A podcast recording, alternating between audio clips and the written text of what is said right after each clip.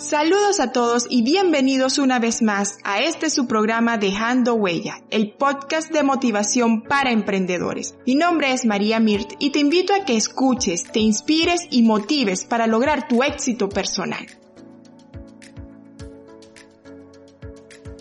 Hola mi gente bella, bienvenidos una vez más a este su programa de motivación para emprendedores Dejando Huella.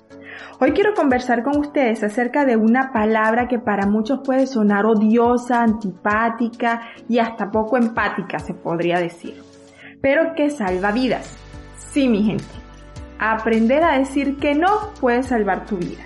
¿Y a qué me refiero con esto? A que si aprendes a decir que no sin sentirte culpable, te puede ayudar a reducir el estrés, a liberarte de cosas y actividades que no quieres hacer o que sientes que no puedes hacer en ese momento y sobre todo a darte la posibilidad de alcanzar más rápido la vida que quieres. ¿Por qué? Porque no pierdes el tiempo. ¿Te ha pasado alguna vez que estás trabajando en algún proyecto importante para ti y de repente viene tu esposo o tu mamá o tu jefe o tu compañero de trabajo y te pide ayuda que dejes de hacer lo que estás, tienes que dejar de hacer lo que estás haciendo para ayudar a esa persona. Y lo haces porque lo quieres mucho o porque te sientes culpable si dices que no o porque te sientes obligado o por peor aún porque crees que si le dices que no a esa persona, esa persona se va a sentir mal y va a pensar que tú eres una mala gente. Dime en tus comentarios si eh, has vivido esta situación una o más de una vez en tu vida. Espero no ser la única en el universo que lo ha, que lo ha pasado. Y lo que pasa es que a nosotros no nos enseñaron a decir que no de la manera correcta. Porque desde pequeños nos dijeron que decir que no puede lucir poco cortés o que puede ser que no sintamos empatía por las necesidades de las otras personas. Más bien nos enseñaron a que es mejor ser buenos amigos y ayudar a las personas que necesitan de nosotros, sin importar el tiempo en el que se puede hacer. Y no me tomes a mal, ¿ok? Eso está bien. Ayudar a los demás para que puedan lograr sus metas es algo muy gratificante. Pero esto deja de verdad de ser gratificante si el precio de ayudarlos significa que tienes que sacrificar tus metas y tus logros personales porque tienes que reducir tu tiempo para podérselo dedicar a ellos. Y es allí donde entra en juego la palabra no. No sé si recuerdas cuando has viajado en avión y las aeromosas están explicando los procedimientos de seguridad y te dicen que cuando hay una emergencia las máscaras de oxígeno van a salir de alguna parte del techo y lo primerito que te dicen es colóquese usted la máscara de oxígeno primero y luego ayude al pasajero de al lado a colocarse la de él. Bueno, eso mismo sucede en la vida diaria. Para avanzar hacia el éxito, tú debes primero avanzar o culminar las actividades que te ayuden a ti a alcanzar tu éxito y para luego poder ayudar a los demás. Y para hacer esto, yo considero que deberías aprender dos cosas importantes. La número uno, a no sentirte culpable por decir que no puedes. Y la número dos, a aprender a decir que no con amor. ¿A qué me refiero con esto? Primero que nada, la culpa no es amiga de nadie. Cuando te sientes culpable, no dejas de pensar en esa situación en la que te hace sentir así, que te hace sentir mal, te hace sentir culpable. Esto trae como consecuencia de que pierdes la concentración en lo que estás haciendo. Y cuando tú pierdes la concentración en lo que estás haciendo, empiezas a perder el tiempo. ¿Por qué? Porque no, no puedes rendir. Y si pierdes el tiempo, entonces te vas a tardar más en terminar esas actividades o esas tareas que estás haciendo para lograr tus metas. Y entonces si pasa eso, vas a tener mucho menos tiempo para poder ayudar a esa persona que te está pidiendo la ayuda, bien sea tu familiar o bien sea tu compañero de trabajo. Entonces como resultado no hiciste nada, porque ni caminas ni ayudas a caminar. Por eso no te puedes sentir culpable de decir que no. Más bien te recomiendo que seas más proactivo y aprendas a decir no con amor y aquí, y aquí te voy a explicar dos formas que yo he usado para poder decirle a una persona que no puedo hacer algo. La primera es cuando esa persona se acerca a mí y me pide ayuda, yo lo que hago es que primero le escucho, ¿ok? Para saber qué, qué es lo que necesita. Si esa, si esa necesidad que ella tiene no es debido a muerte, no sea una cuestión súper grave, yo no puedo hacerla o no la puedo ayudar en este momento, en el momento en que me lo está pidiendo, yo se lo dejo saber. Yo le dejo saber, mira, yo entiendo que es importante para ti, pero actualmente estoy haciendo un trabajo que es importante para mí. No te puedo ayudar en este momento, pero yo lo puedo hacer esta tarde a las 2 de la tarde y le puedo dedicar dos horas para ayudarte a resolver tu problema o ayudarte a este, lograr lo que tú quieres. Esto lo que hace es que las personas entiendan que ellas son, tú las consideras personas que son importantes para ti, pero que tú también tienes cosas importantes en las que estás trabajando y que tú valoras tu tiempo. Entonces cuando tú le dices a esa persona, yo te puedo ayudar, pero te puedo ayudar a las 3 de la tarde, entonces esa persona puede esperar hasta las 3 de la tarde y a esa, en ese momento tú le ayudas y eso si le dedicas el tiempo que le prometes le vas a dedicar. Así que cuando tú lo prometas, tú se lo cumples. De lo contrario, lo que vas a hacer es que esa persona se decepcione de ti. Si tú no cumples lo que prometes, la persona se va a decepcionar, se va a decepcionar de ti y va a sentir que tú no la valoras, ni mucho menos te importa sus necesidades. Me ha pasado muchas veces o un par de veces que le he pedido ayuda a una persona y la persona me dice que no puede en ese momento, pero que puede el martes por la mañana. Y resulta que llega el martes por la mañana y la persona no me contesta, no me dice, este, mira, no puedo, o, en este momento ya, ya no puedo hacerlo, o lo que sea, no pasa nada. Entonces uno se queda así como que, wow, ¿qué pasó si me dijo que me iba a ayudar? O me dijo que me iba a colaborar con esto. Resulta que me ha sucedido también que muchas veces la persona me dice a mí, ah, fue que se me olvidó cuando uno pide un favor a una persona es porque uno considera que esa persona es importante y su opinión o su ayuda es valiosa para ti, ¿cierto? Entonces, si tú le respondes a esa persona con que se te olvidó, ¿cómo crees tú que esa persona se va a sentir? Así que por favor, si tú vas a decirle a una persona que la vas a ayudar, cúmplelo. Cúmplelo y no la decepción. La segunda forma que uso para decir no es dándole opciones a esa persona para que encuentre la ayuda por otro lado. Muchas veces ha pasado que tú re no puedes o este, no sabes cómo ayudarla.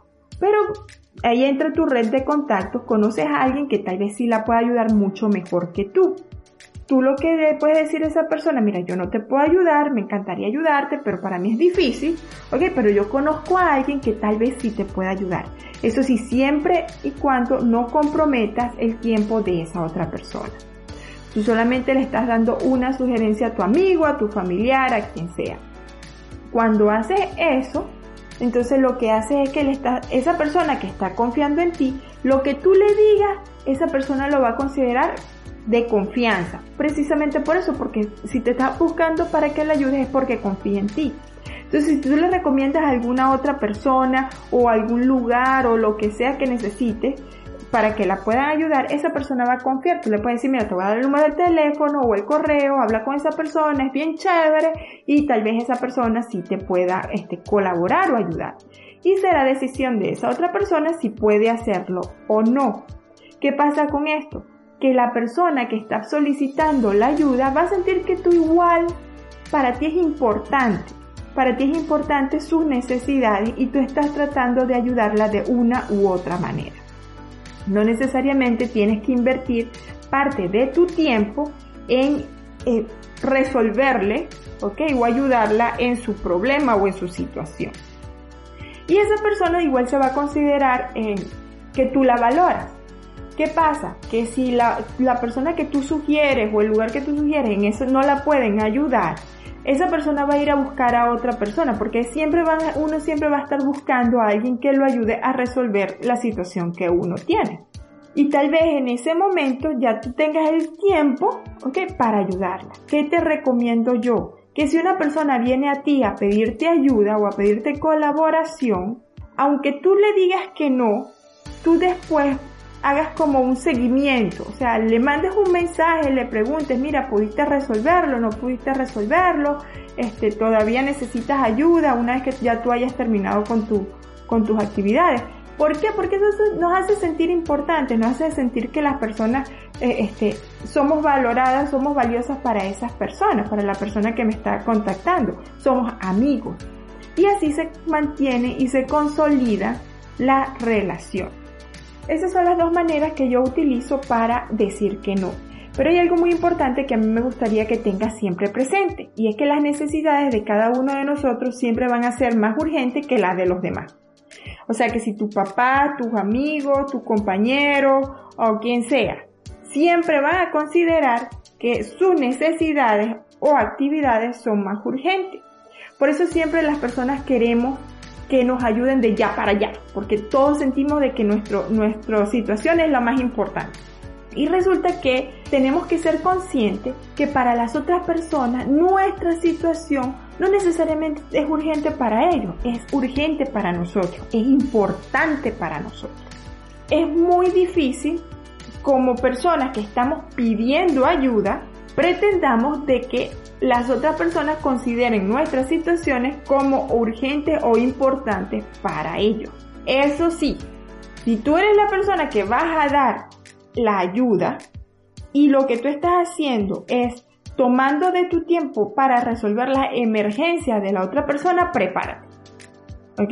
Te voy a dar un ejemplo que es un ejemplo muy tradicional, muy común y que siempre sucede sobre todo en los sitios de trabajo. Siempre hay un compañero que deja todo para última hora, para último momento. Entonces, en el último momento, cuando tiene que entregar ese informe, esa presentación o lo que sea, entonces sale corriendo hasta donde estás tú para pedirte ayuda. Y entonces pretende de que tú lo ayudes en el momento que él dice porque para él es una urgencia y no quiere quedar mal ante el jefe o ante la comitiva o en la reunión. ¿Qué pasa? Que esa persona lo dejó para última hora. Si tú como persona, amigo, compañero de trabajo, le dices que sí y te involucras, prepárate. Porque ahí es donde empieza tu estrés, ahí es donde empieza a invertir tu tiempo y dejar de hacer lo que necesitas hacer para poder resolver la urgencia y los problemas de los demás. Y es cuando empiezas a pensar, mire lo que estoy haciendo, estoy este, perdiendo mi tiempo aquí en vez de estar haciendo mi proyecto, terminando mi proyecto para irme con mi familia o pasar el fin de semana con, mi, con mis amigos o con mi gente. ¿Por qué? Por estar ayudando a este que lo dejó a última hora, que no sé qué, no sé cuánto.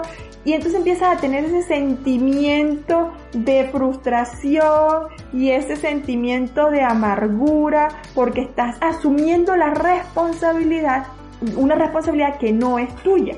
Y eso es lo que pasa. Si vas a decir que sí y vas a dejar de hacer lo que estás haciendo para resolverle la, la cuestión a los demás, entonces es lo que te digo al principio. Estás acabando con tu vida porque estás generándote un estrés y te estás generando una amargura que no vale la pena.